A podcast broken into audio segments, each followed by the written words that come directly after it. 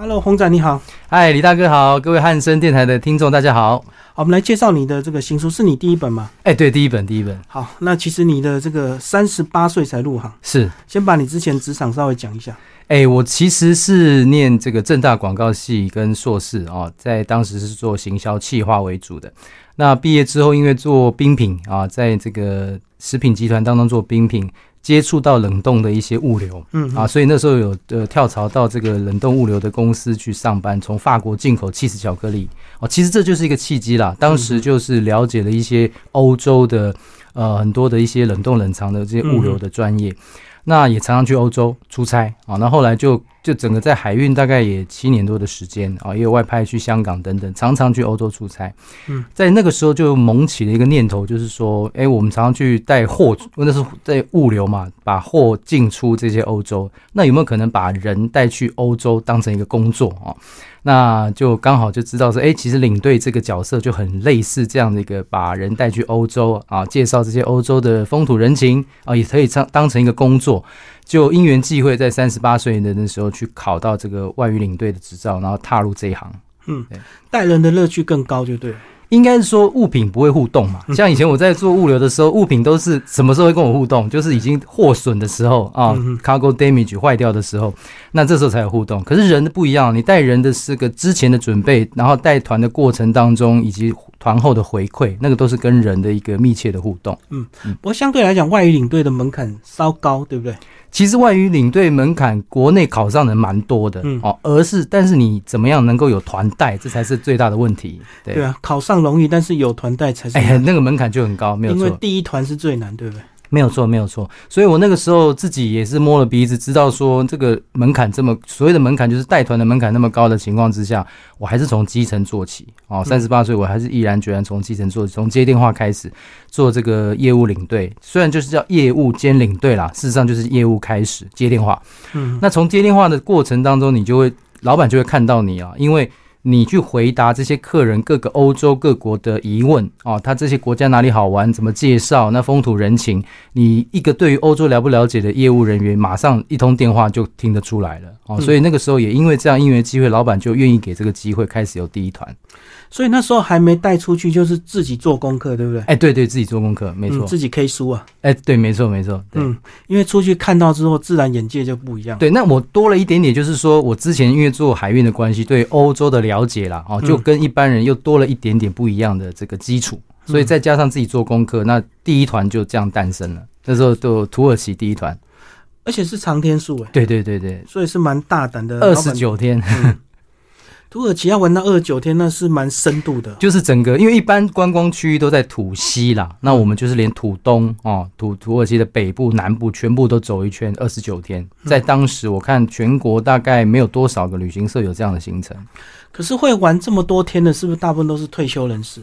哎，退休跟企业家，他基本上可能是那种可以遥控公司的，他就算没退休也是半退休了哦。那但是对他来讲，他体力还在，所以他希望能够趁他体力还好的时候。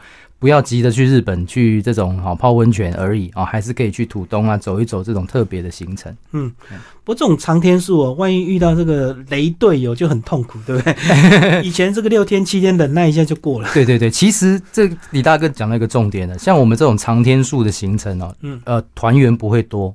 团员大概十几二十几个不到二十个，嗯，那这些团员每一个就像大哥讲的，都是金字塔的上面嘛，啊，所以说这个人真的蛮重要。所以领队那时候，老板也有跟我讲一句话，说其实你要带这种团，其实不是你的专业知识够不够的问题，是你跟人的应对进退好不好。能不能够处理团员与团员之间的这些啊，咩咩嘎嘎，这才是重点。对对，因为团小人少，所以咩嘎又更多。对对对对对。然后又长天数，然后有些摩擦可能一两天还能够忍，可是二十九天可能搞不好就。但是有某种程度有一个好处，就是说我很多这样带过一次长天数的团员。他因为了解彼此了，了也包括他们团员之间了解了彼此，那也了解领队，哎，觉得这个默契还不错，他们就会再回国。所以，希望后来我再继续带英国、爱尔兰二十六天啊，呃，西班牙、葡萄牙二十九天，德国二十五天，法国二十五天，很多里面的团员都是重叠的。就是他也参加土耳其，然后继续来参加德国、法国，对，就跟着你走就对了。哎，不敢这样讲了，就跟着我们那时候的旅行社走，对。对啊，因为长天数的话，其实导游领队就非常重要，尤其是领队，对不对？因为要照顾你二十九。没错，没错，没错。嗯，对啊。好，那接下来我们就来讲这个这一趟的这个德国这本书哦，也是。因为疫情的关系，对不对？对对对对对，因为当时我印象很深刻，二零二零年的三月十九号，嗯，哦，就是我最后一团从奥捷回来的时候哦，那三月十八大概就是我们国境解封的日期，所以我回来大概没没多久就宣布禁止组团了，嗯。那一直到去年的十二月，我才开始去带意大利又第疫后第一团啊，所以对我来讲是两年九个月。那对很多领队可能是甚至超过三年的一个时间哦。那这两年九个月或三年的时间，很多领队他会没办法没办法，这政府叫我们不能工作嘛，不能带组团工作，那我们就要想办法维生嘛。有些人就真的就是开这个 Uber 啦，或者是去送外送啊等等的哦。那我是因为家里还有小朋友，那因为这过去小朋友成长过程当中都比较小，少陪到他，所以我就在想说，有没有可能尽量还是可以陪到他的情况之下，哦，去做一些事情。那后来试了一些之后，发现说，嗯，以我们这种年纪啊，要临时去找一些又可以陪伴到小朋友的工作是不太容易啊。嗯，所以就想说，那干脆就是来写点东西，把我呃这个那个时候在做长天数的这些行程记录呢，稍微记录下来，而且就是用导览书的方式去规划。嗯，对，因为那时候是想说，一般大部分的人去自助旅行或跟团的时候，他们都可以买到一些书，就是旅游书，这些旅游书可能都是讲一些。地铁怎么搭啦？哦，或者是景点怎么去啦？啊，什么这些比较是资讯式的东西，比较工具类。对，比较工具类。那我觉得说这些东西会随着网络的发达，随时都找得到，会随时变化。嗯，我比较希望的还是说做一些导览式的内容，就像我自己在带团一样哦。我们要整理归纳一些这个背景的历史资料，然后浓缩成一些比较能够告诉团员的短短的三到五分钟的一个。有内容啊，又有脉络的这种东西，就把它写出来。嗯，而且所谓的这个工具书，它变化非常快，可能一两年就不能用了。对对对对对。所以你这本书还可以留比较久。哎，我就是希望说能够留。那时候是跟出版社讨论，我是说这样的风，这样比较可以放久一点啊，因为里面就是历史的东西，它不会变嘛。对。不过工具书相对好写，因为资料收集一下而已。对对对对对，然后时刻表怎么写？对对对对对对对对，没错没错。啊，所以你就是以这个自己的专业，然后用这个线上导览的一个方式来写这本书。对对对，我希望大家就是说，以后你在准备这些去国家游览的时候，你除了这些工具书的那些资讯之外，你另外带着这一本，那你到了现场的时候，因为我看过很多自助旅行的朋友，他们花很多时间去想办法到达目的地，但是到了目的地之后，突然发现当地可能以德国来讲，它可能的只有英文导览的内容，或者是英文简介。哦，那你可能一下之间没有太多时间准备的话，他到了那边大概就是拍照而已，没有没有没有太多的历史的上的回馈或什么的。那我就说，你最多带这一本的话，你三到五分钟很简单就可以，就像一个领队就在旁边介绍给你一样，你就兼具了跟团的这个啊，跟团就是什么都不用准备嘛，领队大家都会帮你准备的好好的。那我就是当中帮你准备好历史导览的这一块。就是刚好同样点就可以看你这本书的内容。哎，对对对对对对对，反正一定会有几个遇得到的。有些就是观光点嘛，不管你几天数的团都一定会去。没错没错没错。好，那其实欧洲范围很大，包括你说还有欧二比较外环。对对。那为什么你先锁定德国？呃，其实是这样讲，我在写这整个，这是一个系列，我们其实叫漫游欧洲系列啦。我其实第一本是写土耳呃土耳其，因为就像我带团的顺序一样。那有也就像刚才讲，还有写英国、爱尔兰、西班牙、葡萄牙，然后德国其实是第四本啊，第五本是法国。那在跟出版社讨论的过程当中，就是提到说，他们是希望第一本就是方便自助旅行的人可以去的国家，他请我挑哦。那我就说，如果你要严格讲起来这些国家的话，我会推荐德国是对自助旅行的客人非常方便的，嗯，因为它有很完善的铁路系统哦，德国铁路 DB 哦，Deutsche 哈，就是德德铁了哈。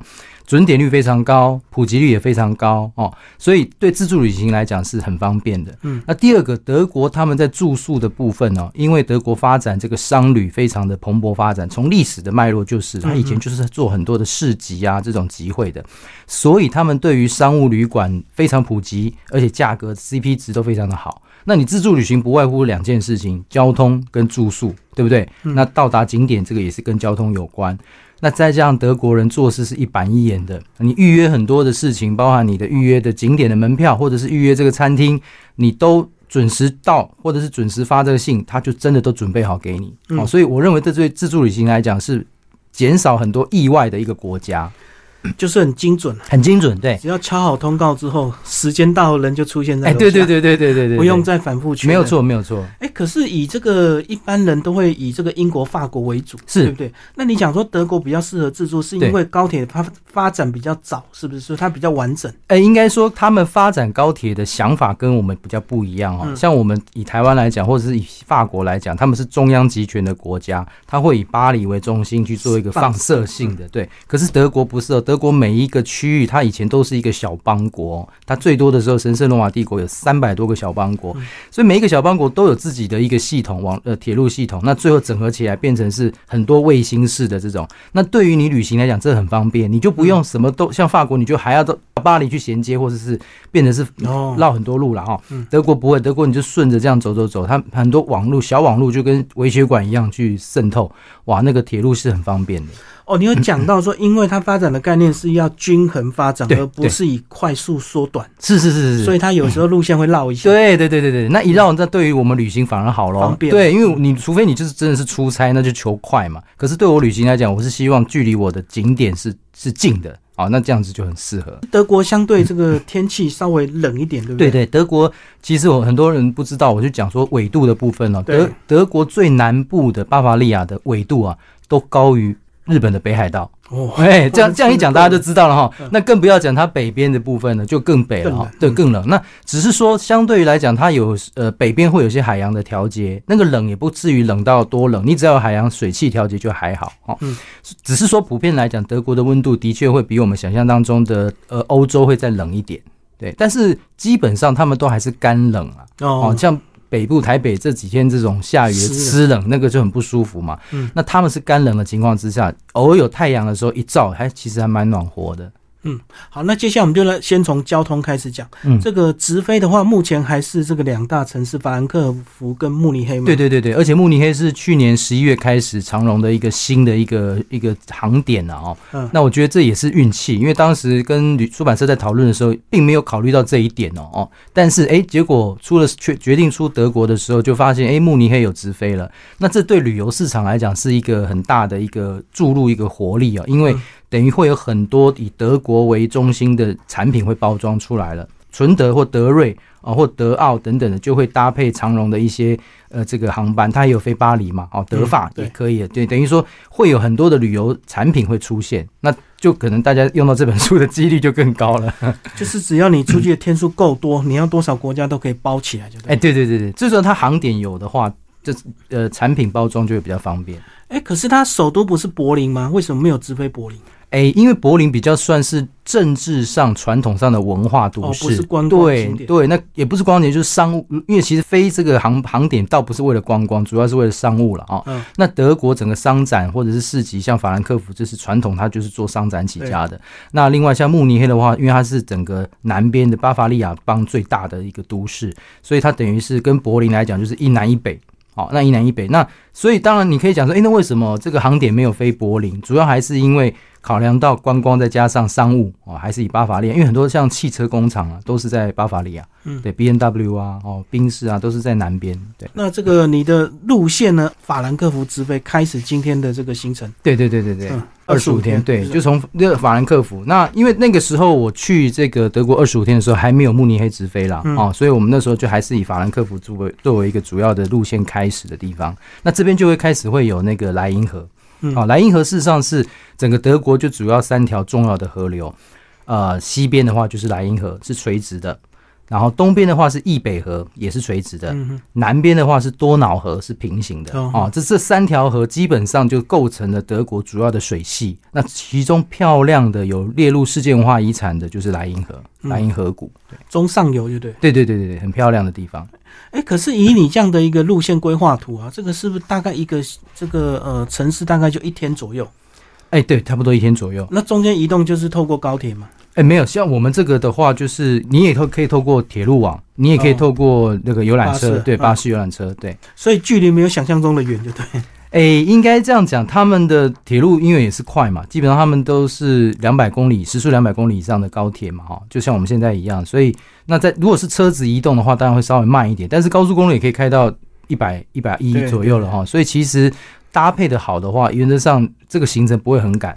他们高速公路不是没有限速吗？小车没有限速了啊，如果你是巴士的话，还是有限速。对，嗯嗯，好，那接下来我们就照这个这个地图稍微跟我们讲一下，这个照着你的地图玩就好了。我我们其实可以这样讲啊，如果严格讲起来的话，德国的玩法哈有分为呃西边、北边、东边跟南边。嗯，哦，那很多人会讲说，你这个二十五天那没有办法那么多时间的话，要怎么办？哦，那其实我会跟各位大家建议就是当中，你可以切割，你可以切割，你可以把德国呢想成一个斜线哈，你把。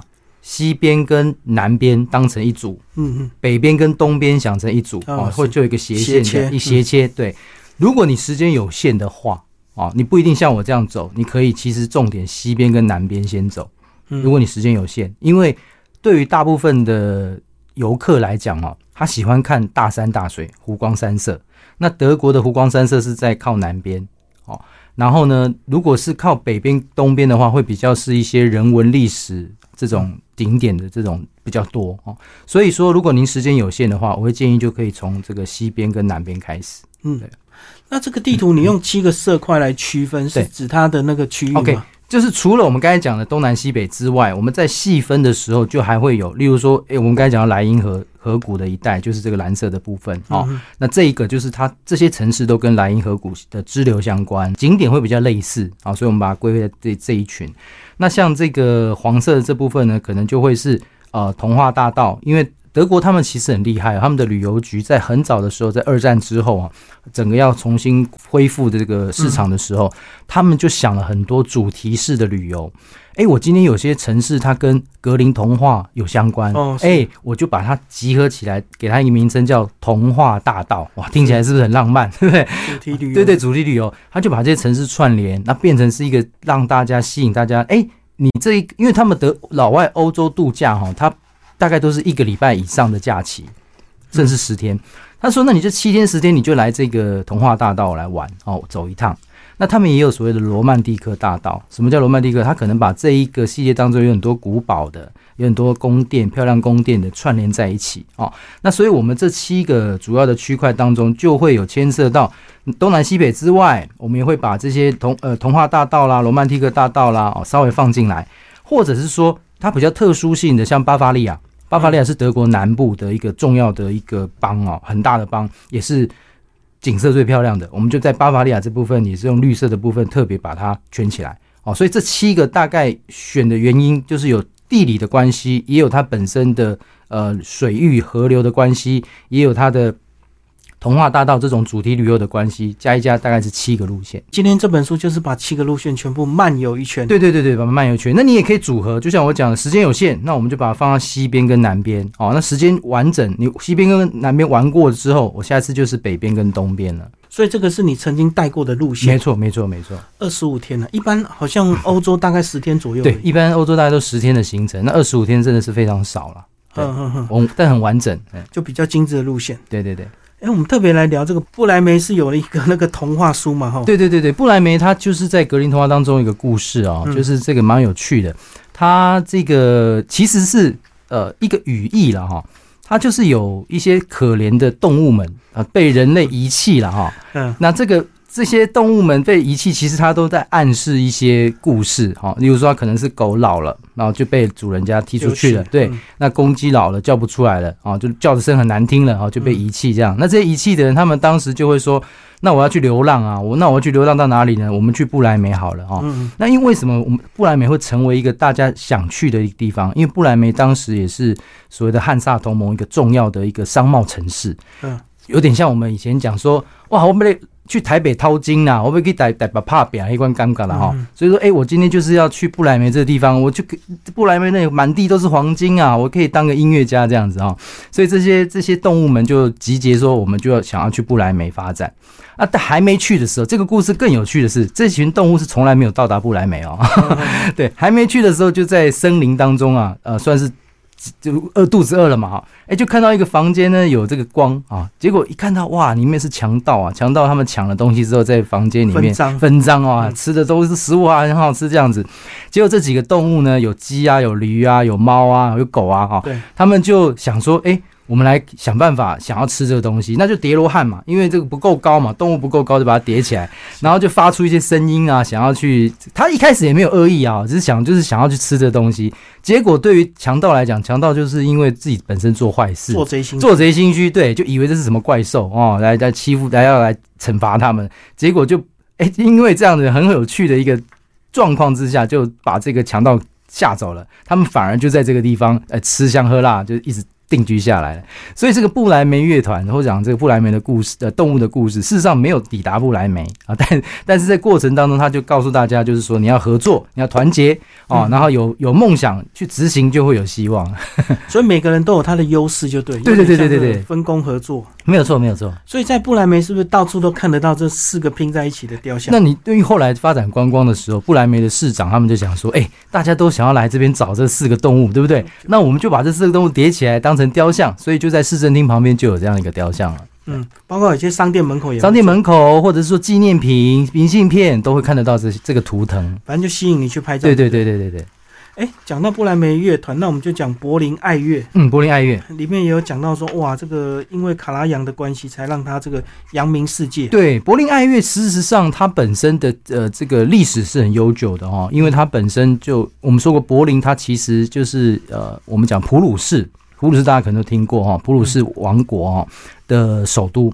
好，那柏林在当时，因为普鲁士后来就统一整个德国，变德意志帝国嘛，哦，嗯所以柏林本来就是一个重要的一个文化都市，政治文化都市。那他们很重视这种宫廷的音乐，哈，所以柏林爱乐一路以来都有宫廷的乐手这样子一个传统，所以才嗯有这样的音乐发展文化。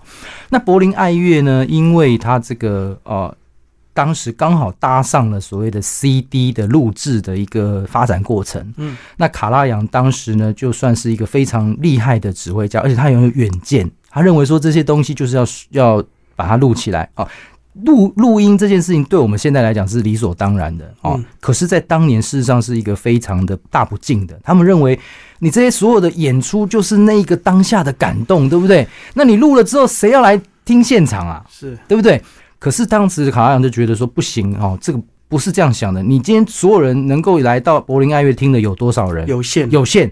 我今天这个好的音乐，就是应该透过新的科技去大量的让大所有人都可以接触得到，所以他非常支持，也非常喜欢这样的一个形式，所以就搭上这样的一个风潮，让整个 CD 的发展蓬勃发展，也让这个柏林爱乐以及卡拉扬自己本身就成为当时的传奇了。嗯，哦，所以柏林爱乐很大的一个关键是卡拉扬没有错。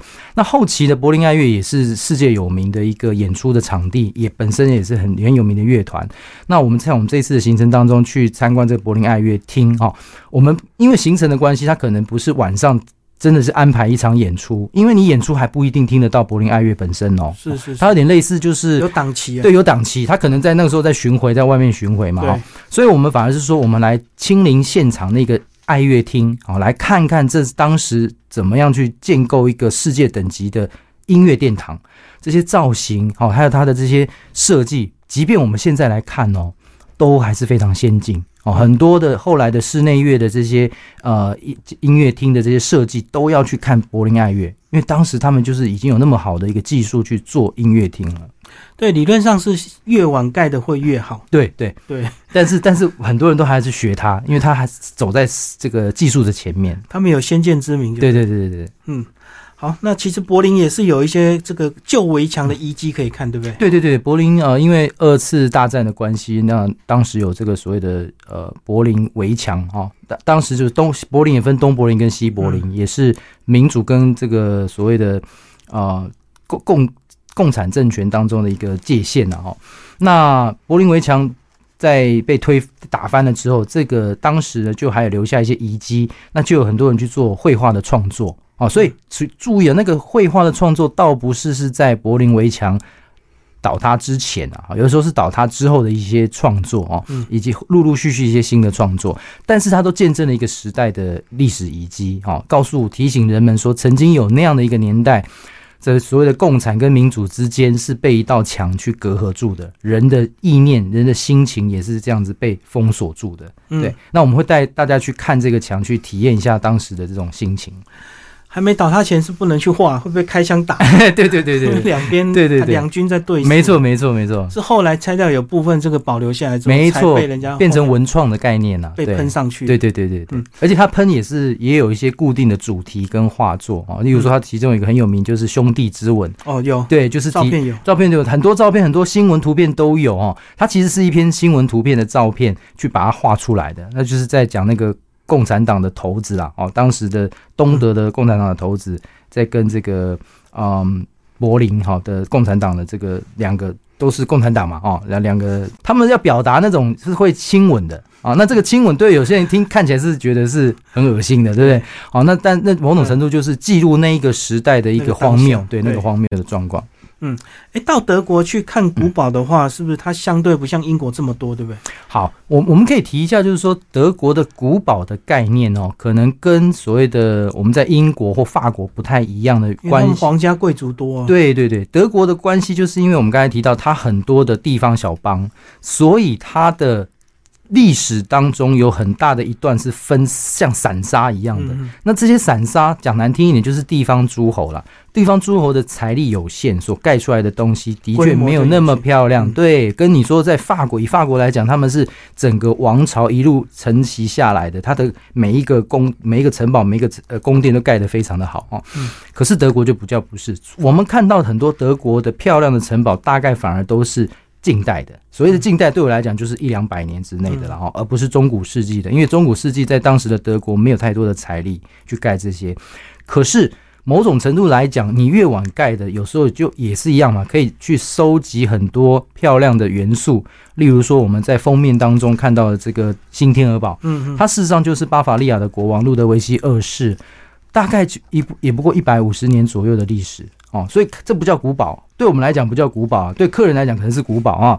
可是就是因为它碗盖，嗯所以它可以去截取很多中古世纪城堡的元素，让它看起来很漂亮。哦嗯，我相信所有的人到了这个地方，在站在玛丽安桥，这是一个桥上拍的哦，嗯去看到那个古堡，你马上就会陷入说，哇，这就是所谓欧洲梦幻童童话城堡的这种感觉，也没有错，因为这个国王他本身很浪漫，他很喜欢这种中古世纪的情愫哦，所以就把收集了很多资料，他自己设计的哦，啊，这个城堡是他自己设计设计叫叫别人盖了哈，他要什么他就告诉他的设计师，我要什么我要什么，诶，结果这些元素就真的都是很多中古世纪漂亮的城堡的造型。这看起来很像那个旅馆，是不是？很很像，有人说很像迪士尼的城堡也像啊，嗯哦，那也像旅馆，就是很漂亮啊、哦，这很多元素都是这种中古世纪的元素了。嗯嗯嗯。哎，那如果以博物馆来讲呢，我们到英国就好像要去大英博物馆。对。那到德国有一些什么知名的博物馆吗？德国来讲，它主要的博物馆就会在柏林哦，柏哦柏林有一个叫博物馆岛哦，就是它基本上就是把很多的这个博物馆都融合在里面。这些国博物馆有所谓的看这个古迹的啊，就是一些历史文物的，嗯好也有所谓的看画的哦，它有所谓的老老画廊、新画廊、新的博物馆等等的这些在，它是很刻意的把它放在这个一个博物呃柏林的岛当中，因为柏林这个岛是斯普雷河，它是一个河嘛哈，在河当中的一个岛。那对于大部分的人来讲的话，他去柏林的话，还是会希望能够看到呃最经典的画哦。那呃，我们这边就会有看到，例如说在当时在土耳其，嗯土耳其有发现了一个古迹哦。那德国因为当时算是战争的过程当中，他考古队也是到处去挖掘哦嗯。他就把当时在土耳其的古迹，土耳其那古迹事实上是罗马的古迹哦，就把它整个挖下来，然后放到这个柏林当中哦。所以这就看你怎么想了。有些人认为这就是就是这个偷嘛哈，就是在嗯 帕加马博物馆哈帕加马，他就把为什么叫帕加马，就是因为他把土耳其那个古迹整个挖过来。嗯，哦，你真的没办法想象，他就是一个石头一个石头搬过来，把那个大门啊，把然后那个再复原。对，就是复原哈。嗯，那在当时是很争议很大的，对。可是某种程度来讲，呃，这也是嗯如果你今天没有去做这个动作的话，或许在战争的过程当中，它也就被破坏了。毁损了。对这就跟英国的大英博物馆是同样道理。大英博物馆为什么到现在不敢收门票？的原因，一个其中之一就是因为它收了就变成是盈利嘛。那你今天是这些东西都世界各地收集来的，它美其名就是说我我不收门票啊，因为我我帮你保存，对我帮人类共同保存这个东西，我还要编预算呢，对不对哈？所以某种程度来讲，这就是看你怎么去想古迹这件事情哦。那当然各国，包含像土耳其，他们也在跟德国柏林要这个帕伽马的东西，但是目前还是没有要回去了。反正很多国家都开始要这个古迹催逃，就对 对对对，古迹催逃，对对对，嗯。哎，那如果以这个比较自然的景点，是不是就比较靠北边呢？哎，靠南边，靠南边，巴伐利亚这边，像国王湖哦，像我们这边这也有鹰巢啊，国王湖。我个人非常推荐的是国王湖哦，为什么呢？因为它是一个峡谷，峡谷的一个湖，还这种湖都是冰河湖了哈。那完全安静。为什么呢？因为当时的国王，我们讲这国王也是一百年、一百多年以内的国王啊。当时的国王呢，近代的，他已经但当时已经有所谓的电动马达了。嗯，他下一个命令就说，不行，这个东西哦，我们全部的船都不能用汽油了。我们现在有电动的技术了，我们就所有的船都是电动船。在一百多年前哦，到现在来讲，我们现在这现在很多台湾的很多有还是吃汽油的，对不对？对，吃柴油的。他不是，他就已经跟大家讲说，我们这个就是应该用电的。所以整个山谷里面湖当中，全部像这个船，全部都是电动电动船哦，木船，但是是电动船，所以非常安静。那到安静到什么程度呢？他们有一个噱头，就是呃，行船到湖中的一个山壁的时候，船长呢会把船停下来，这个时候他有一个助手会拿起他在船柜当中的一个小喇叭，嗯。开始对着山壁吹小喇叭，那因为非常安静，再加上有回音，嗯，你就可以清楚的听到这小喇叭放送一次，那回来的是声音哦。那这个就是他们去标榜说，我这个地方有如人间仙境，安静宁静，让你感受那个湖光山色。那其实最早期的时候不是小喇叭，他们最早就是放那个礼炮哦，号称放一发礼炮可以有七次回音。你就知道那个空空谷徐那种缭音的缭绕的这种感觉。那现在小喇叭可能听不到七次回音啊，但是就是可以让你宁静的享受这个湖光山色哦。所以我个人非常推荐说，哎，你就是去德国巴伐利亚的时候，国王湖要排入你的行程。因为在台湾来讲，你很少看到一个湖啊，它左右两边的峡湾非常的高，然后在秋天秋色的时候，那个变叶木啊非常的漂亮，啊又很安静。哦，然后呢，水色又非常漂亮，又有一个漂亮的一个一个教堂。哦，这个教堂圣巴特罗圣巴特罗这个教堂，它是有红色屋顶的，很像这个我们讲东正教的这种红色屋顶的这种圆圆的哈，很漂亮。所以整个画面就是相信你人放到这当中拍起来，每一张都是完美照。嗯，好，到国王湖就接近慕尼黑，慕尼黑是不是就喝啤酒啊？慕尼黑啤酒节是非常有名的哦。那呃，慕尼黑当然。其实德国整个啤酒都有名了哈，但是巴伐利亚的啤酒特别有名，是因为巴伐利亚是整个德国当中它的农产其实是农产森林啊哈，就是我们讲农林渔牧矿啊，第一级产业最发达的地方。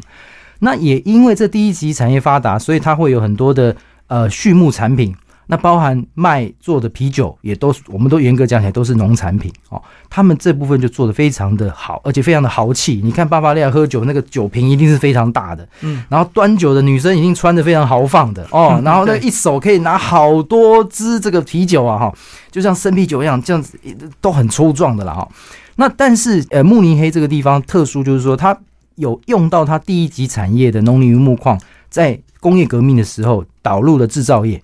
所以很多大型的制造也是在慕尼黑，所以慕尼黑你不但可以看到传统原始的这些山里面的风貌啦，啊，喝酒的这种所谓的豪气的这种状态，你也可以看到很高级的工业哦，这些汽车工业都在慕尼黑，都在巴伐利亚。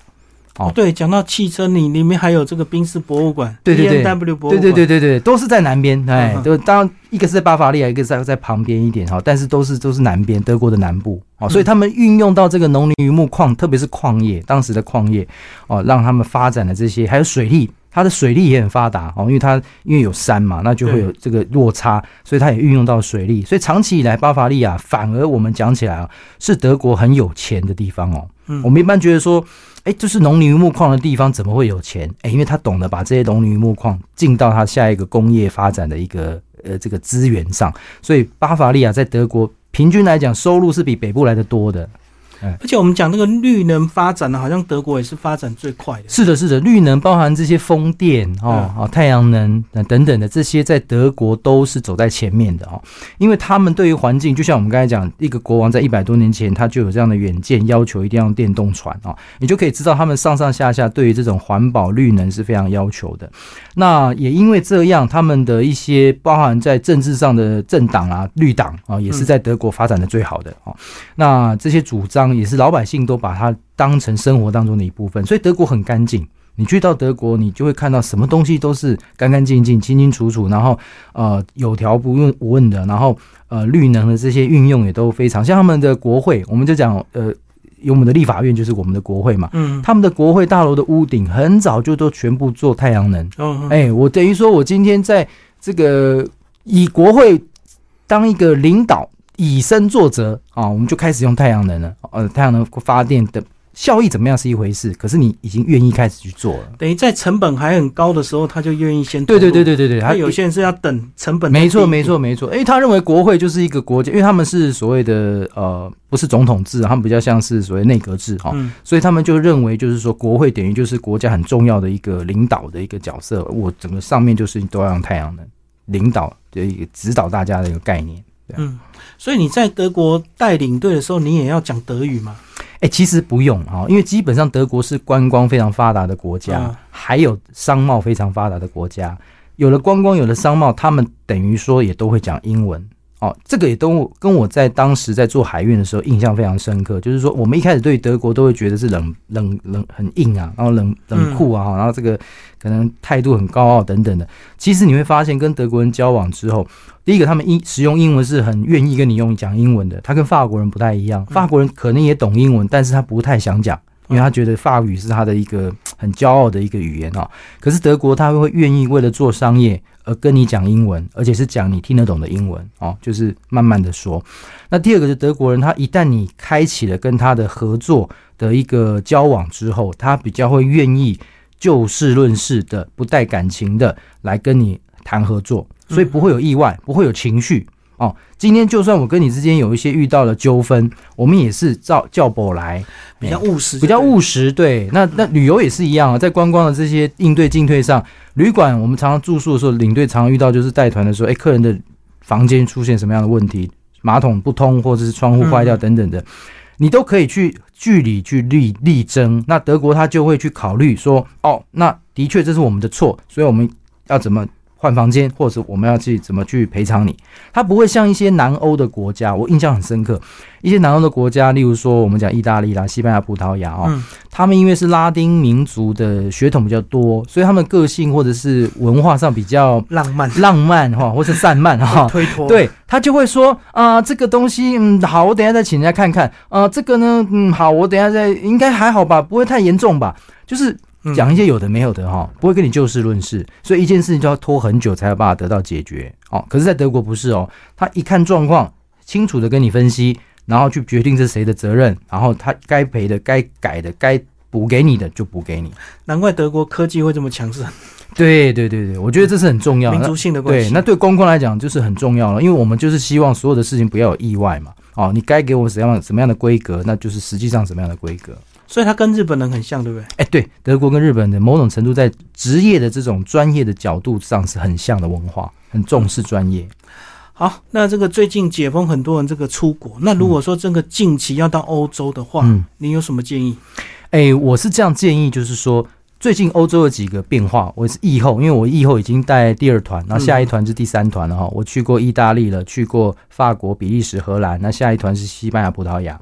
那以就我带的这几团，还有我听到一些领队的同事的一些疫后的变化，也提供给大家几个参考哈。第一个就是说要有心理准备，所有东西都变贵了，通货这很现实哈。对，通货膨胀非常严重，而且而且我要讲的就是说这个贵哦，你不要用百分比去想哦，因为有些东西它的基数是少的。我举例来说，呃，门票可能过去一张门票是五块，现在可能变十块，嗯，这个变涨百分之多少？一百百分之百，对不对？对，好，那吃东西可能过去二十块一餐欧元，现在变成二十五，感觉是多五块，那事实上也才多百分之二十五二十五趴。对，嗯所以你不要用趴数去被去弘扬说哦，有人说现在去欧洲都多了百分之二十，我倒不建议你用这样去想哦，你就直接去去算现在要变多少就好了，不然你容易会受误会，不然你门票五的百分之二十才才多少，才六块钱别对不对？才多六对变六块而已，不是哦，它是五块变十块，所以要看东西看品相，你不要用。统统称的百分之二十去估算，而是要去直接估算说现在变成多少钱好，这是第一件